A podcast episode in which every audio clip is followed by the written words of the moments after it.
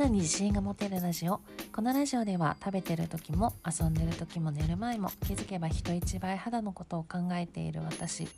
肌バカの私が内面と外面からあなたをきれいにしていきます。皆さんこんにちは。スキンケアリストの花です。あの冒頭の部分前回と引き続きちょっと今回もちょっと噛んでしまいました。すみません。はい。あの私最近言われてめっちゃ目から鱗事件があったんですけどあの私どうやらかっこつける癖があるみたいで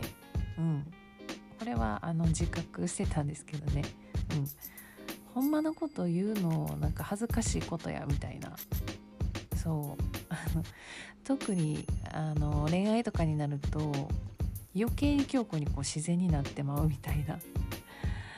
でも自分がかっこ悪いと思ってることを言っていくから、まあ、私のいいところが出るしいいんやでって言われてですね。えそうなそれってダサいことなんじゃない？ってこう思ってたらいやかっこいいと自分が思ってることはイコールダサいですとあのありがたい活をいただきまして。うん。えー、恋愛ベターなのがめっちゃ意外ってあの言われました。はい。あそうやってそんな風に見えてるんかみたいな感じで。はい。っていうことですね。はい。ということで今日は久々に顔面3箇所に赤いやる気スイッチが出現したのであのやる気スイッチって吹き出物のことですけどあのそのスキンケアについてのお話です。仕事でねちょっとずっとモヤモヤしてることがあってなんかどうしたいんかな自分はってこうずっと向き合ってきてたんですけど私あの何ですかねこうそんなすぐにこうしたいってこう出る出る時もあるんですけどなんかそういうことになるとそんなすぐ出るタイプじゃなくてなんかこう動きながら、うん、ああでもないこうでもないってやってみたり、まあ、自分の、ね、体の様子を見ながらああこっちじゃないのねみたいな感じでこう気づいていくんですけどでねあのまあ自分のやりたいことをつまりこのスキンケアについての発信なんですけど、まあ、こっちでいろいろ考えれるエネルギーを残しつつができなくなってきてでまあ体調もなんか悪いのがずっと続くとかで頭はずっと考えてるから寝つきも悪くて。でそこでもう肌にも限界線が出たんですよね。そう。でもでもね赤いやる気スイッチとかほんといつぶりってくらいに出現したんですよね。うん。まあこんな感じで自分にとってあんまり良くないストレスだったら私も肌にちゃんと出るんですよね皆さん。うん。だからあの、まあ、ありがたいことにね肌綺麗と褒めていただけるんですけど私もちゃんと肌荒れしますってことです。うん。美容クリニックとかこう何か美容の薬とか飲んでないのでレーザーとかも受けたことないのでそうあのまあこうやっていつでも何もない肌ではないんですよね。だから、まあ、結構肌に何かトラブルが起こった時って、まあ、自分の生活環境習慣だったり、まあ、体のことだったり、まあ、メンタル面のことだったりにちゃんと気づけるので、まあ、立ち止まってあげれるので、まあ、いいかなって思ってるんですけどね。うんで、まあ、皆さんも肌荒れとかいろいろお悩みとかあると思うんですけど、まあ、今回の私のような赤くて痛いやる気スイッチが出てきた時に、まあ、私はどんなスキンケアをしてるかっていうのをお伝えできればなと思います。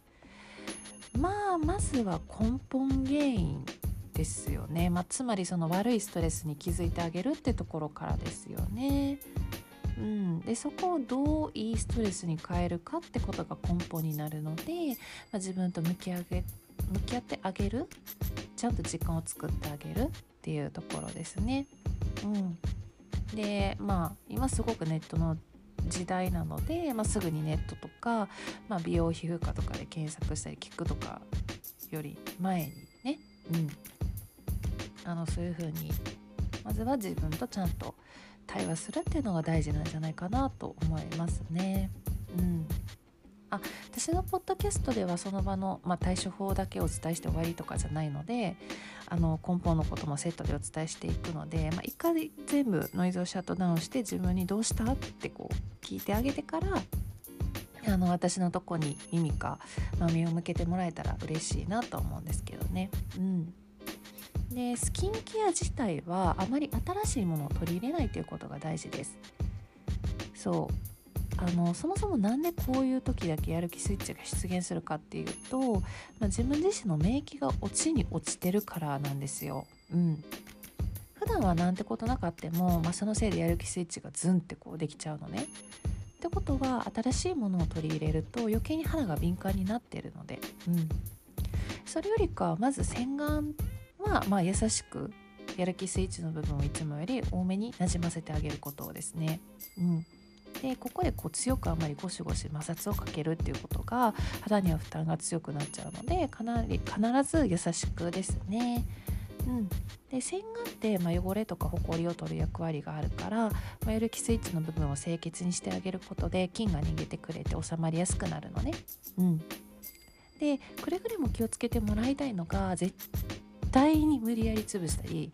あのやる気スイッチのその海を出し押し出そうとしないことです。そう。あのついつい見た目が気になったりとか、まあ、気持ち悪かったりしちゃうからしがちなんですけど絶対にダメです。後にあのデコボコした凹凸みたいな肌になってしまったりとかあと跡がですね残りやすくなったりします、うん、でデコボコの肌になってしまったら結構元通りに直すのってまず自然で直していくって不可能に近いので、まあ、美容クリニックとかで治療してもらう必要があったりね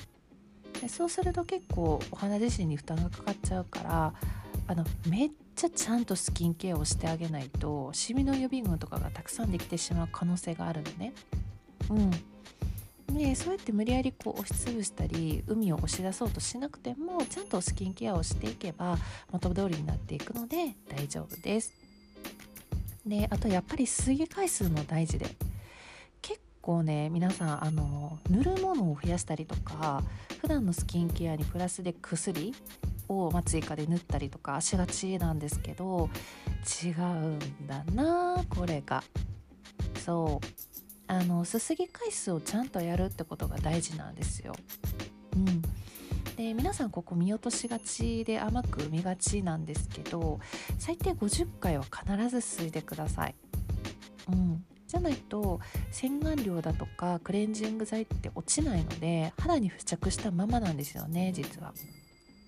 であのどんなに肌に負担の少ない洗顔料だったりクレンジング剤でも化粧品なのでねあくまで。負担がゼロなわけではないんですよ。うん、でそれが付着したまま日々の、まあ、生活で紫外線とか日差しとか、まあ、多分バンバン浴び浴びてるじゃないですか。でその辺に舞ってるほこり花粉とか。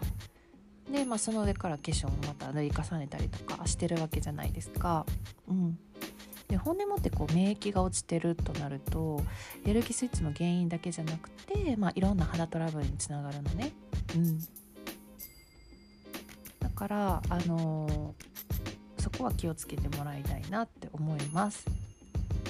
であの肌の免疫が弱ってるので冷タオルとあと温タオルあったかいタオルですねできれば両方やってあげると肌が強くなる効果とあと鎮静効果あと今の季節は寒いので温タオルはリラックス効果もあるのでよりこうやる気スイッチの改善を早めてくれるんですよね。うん、あの血行もこう良くなったりするので。はい。で次の日のあの化粧のりも良くなるしね。そう。で、えっと、化粧水とかクリームを塗る時は必ず優しく押さえながら入れてみてください。であの刺激を与えるようなこうパパチパチってするパッティングとかは避けてもらって、うん、はい、えー、そんな感じで、えー、今日は終わろうと思うんですけどその前に一つちょっとお知らせがあります。先日私のインスタでですね肌のお悩みについて皆さんに質問したんですがたくさんの方にあの質問をいただきました。どうもありがとうございます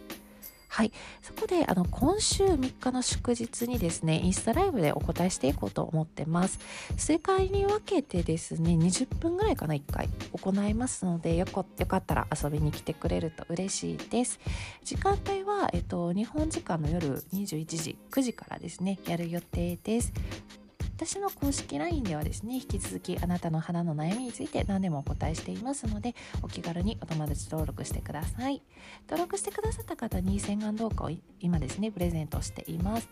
はい、で公式 LINE の URL と Instagram の URL はこのラジオの概要欄に貼っておりますのでぜひチェックしてみてくださいね。それでは皆様素敵な一日になりますように失礼いたします。